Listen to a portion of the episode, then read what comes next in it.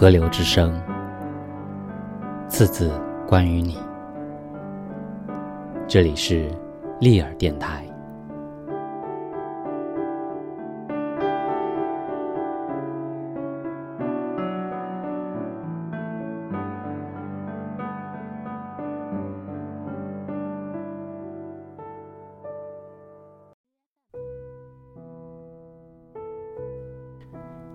比起第一次预选的时候，现在自己镇定多了。虽然还是会紧张，不过现在是良性的紧张。明时动了动手指，两手紧握。第一次预选时，自己紧张的不得了。好多年了，不记得自己曾经这么紧张过。但是，多年以后登上舞台，这一次的舞台体验，让他发生了翻天覆地的变化。我成了一个音乐家，我是一个音乐家。他不由得心潮澎湃，多么真实啊，多么充实的感觉啊！平时的生活就像是遥远的往事。远离了自己，站在舞台上的感觉，光圈下静静等待他的大钢琴，向大钢琴走去的感觉，那个能让人全神贯注的地方，观众的眼睛全部集中在自己身上，弹出第一个音符的瞬间，亲切而又崇高的东西浓缩的时间。那种满足感、兴奋不已的喝彩，和观众共享某种情绪、成功的感觉。他反复重温着离开舞台时包围自己的感动和兴奋。果然，那才是我应该待的地方。我一直在寻求那个时刻。我爱我的家人。每天过着普通生活，心里仍然在寻求这样一个地方。站在舞台侧翼，他更深切的感受到了自己内心的呼唤。这个瞬间，能品味到真实。他发自内心感谢高高在上的某个人。谢谢，你让我站在这里，万分感谢。目に見えないから愛なんて信じない。そうやって自分をごまかして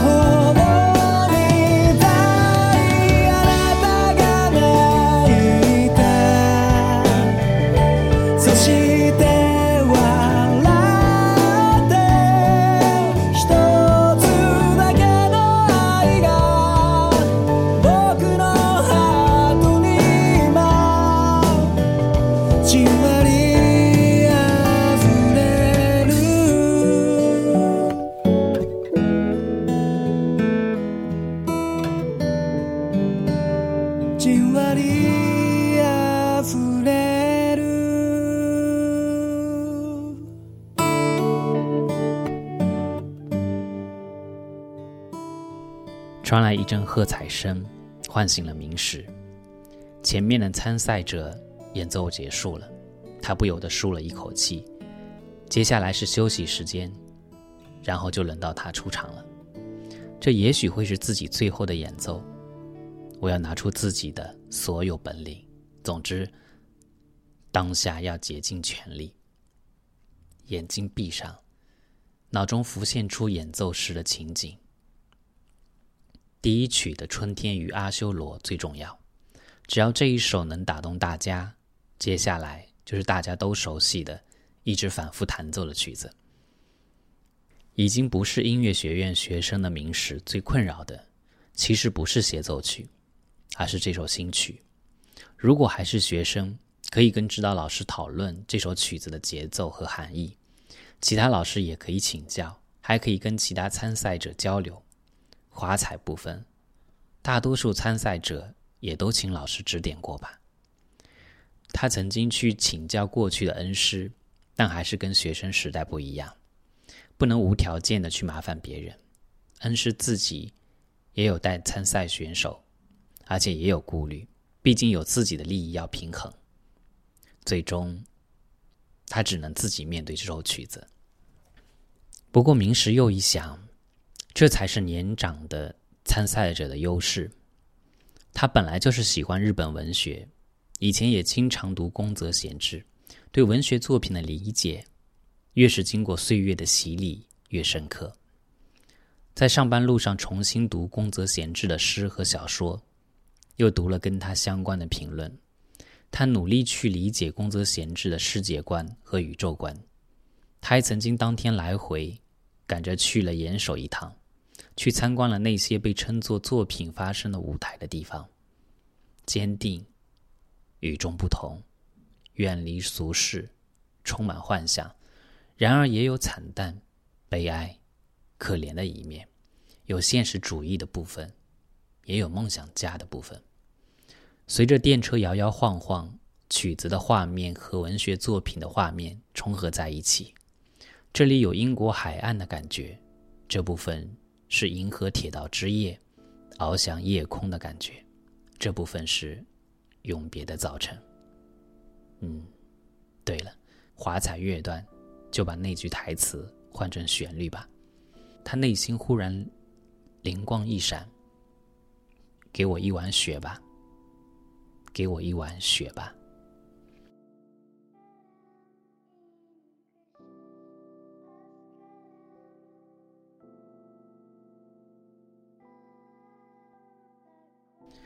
在宫泽贤治写给死去的妹妹的诗《永别的早晨》中，这是妹妹说的，令人印象深刻的一句话：“给我一碗雪吧。”苦于高热的明子请求贤治给他一碗雪吃，说出了这句台词，是一句十分凄切，同时又音调优美、富于音乐性的话。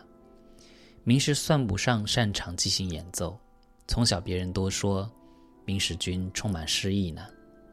他上过作曲课，创作旋律并不觉得困难。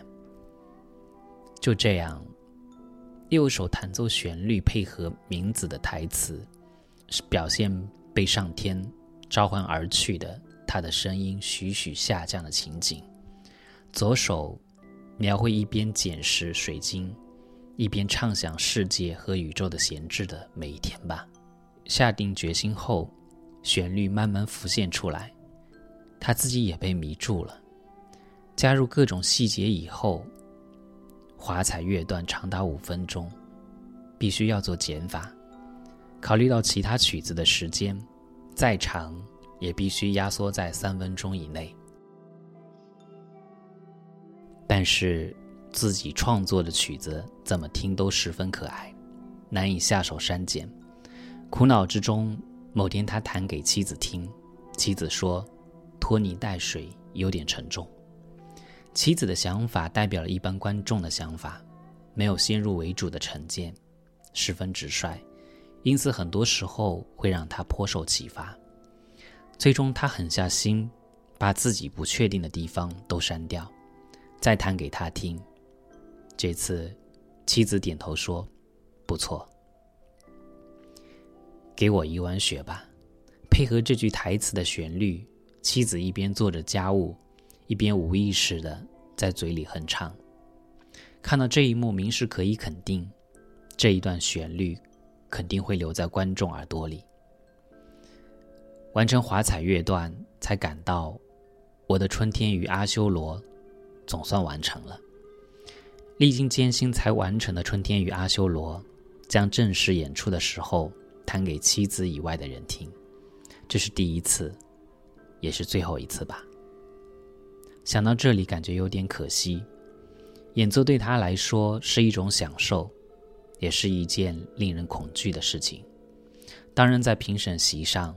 作曲家本人也在，他将从第二次预选中演奏《春天与阿修罗》的所有参赛者中选出最优秀的演奏，授予他领爪奖。怎么样，我的《春天与阿修罗》，我的收尾，在观众、作曲家耳朵里会是怎么样的呢？他脑子里思绪万千。开演前五分钟的提示铃声响了，轮到他出场了。明石反射性的坐直了身体。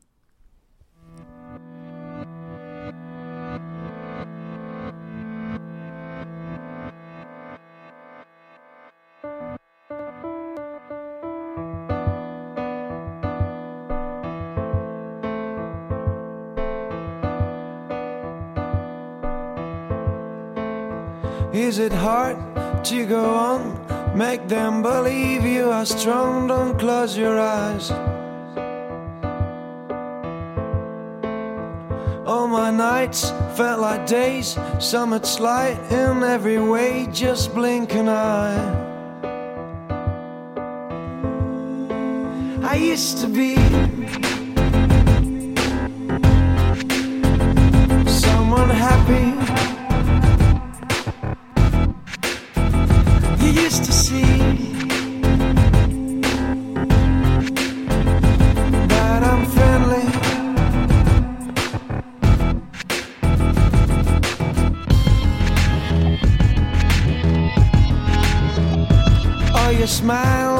Is fake. Let me come in. I feel sick. Give me your own. From the shadow to the sun, only one step and you burn. Don't stay too high. I used to be someone happy.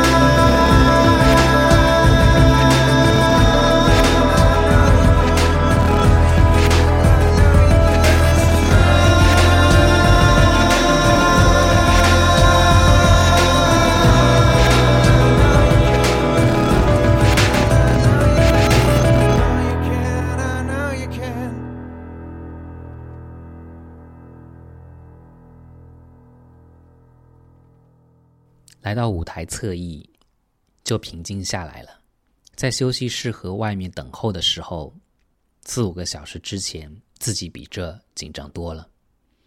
比起第一次预选时，几乎让人要昏过去的漫长等待，自己现在心情放松多了，至少可以不用再等待了。他心里有一丝安心，真想快一点上去弹奏。想和观众一起享受那个过程，他心情雀跃，迫不及待。这种感觉让明石很开心。另外，他也在怀疑，这种情绪是真实的吗？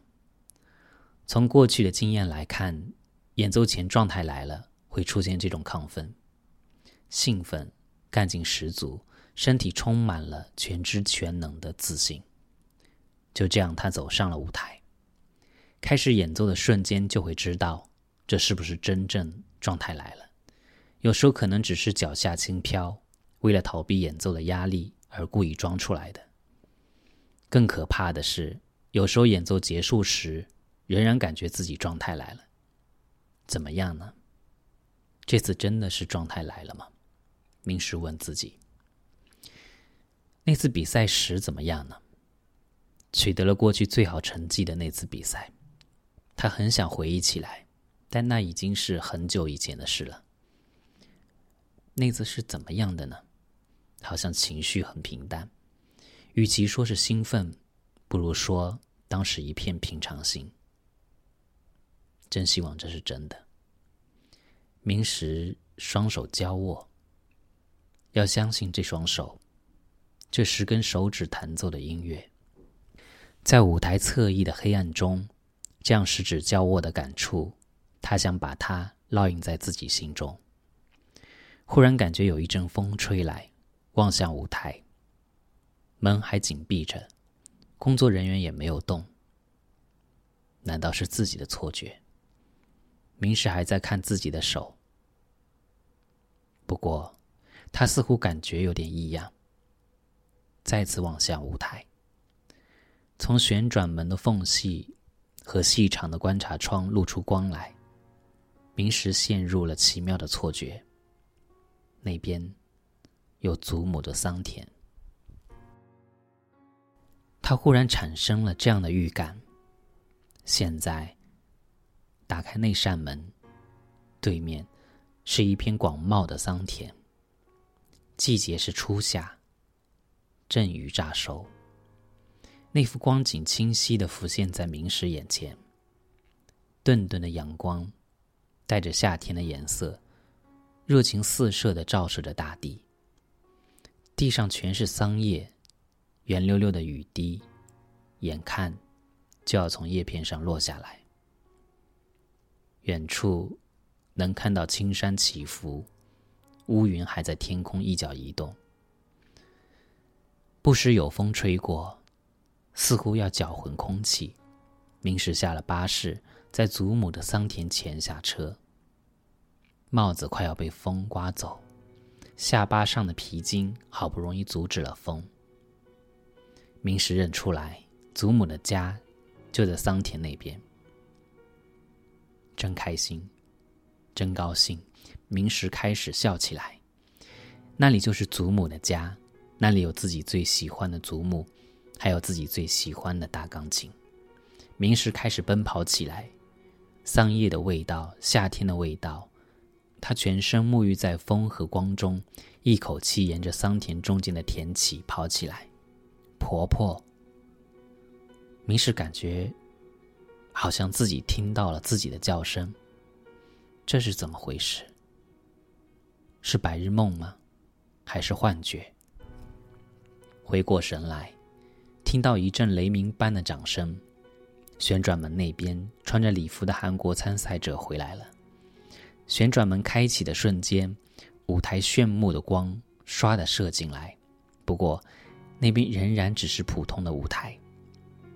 明石呆呆的，一动不动。进入休息时间，那种奇妙的感觉仍然围绕着明石。然后，总算他出场了。来到舞台上，那种感觉仍然包围着他。难道我已经头晕了？因为头晕，才自己制造出了幻觉。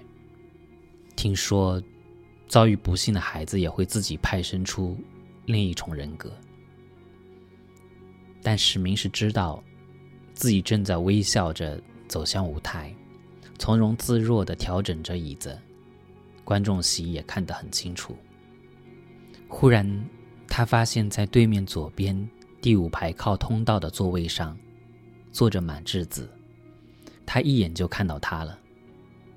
自己真厉害，但是他仍然没有任何感觉。他既不高兴。也不亢奋，甚至并不紧张。第一曲《春天与阿修罗》，他好像已经跟这首曲子是老朋友了，十分自然的开始弹奏这首曲子。啊，原来如此！弹着弹着，明时明白了，刚才看到的桑田，原来来自这里。宫泽闲置的英国海岸，他的花卷，他的宇宙，所以自己才会看到那样的风景。弹着琴，明时似乎感到自己坐车去看到岩手的风景，在观众席的黑暗处展现。夜幕下小河的私语，头上闪烁的星星，在散步。明时沿着河边散步，闲置也在散步。在离他稍远一点的地方，比他快几步，用照片上看到过的那种低头沉思的姿势，森罗万象，这就是闲置的森罗万象，也是我们的森罗万象。一切都在循环，一切又回来了。我们存在于这里，只是暂时的，我们的存在十分短暂。甚至只是宇宙的一眨眼间，不知何时，已经进入了华彩乐段。明子的声音从天而降，一直重复着：“给我一碗雪吧，给我一碗雪吧。”贤之沿着河岸继续走，好像听不见明子的声音，低着头，继续默默的走在黑暗的河岸边。明子的声音清澈透明，十分优美，就像遥远的回声，就像修行者手握的锡杖，一遍又一遍，在天空那头回响着。给我一碗雪吧，给我一碗雪吧。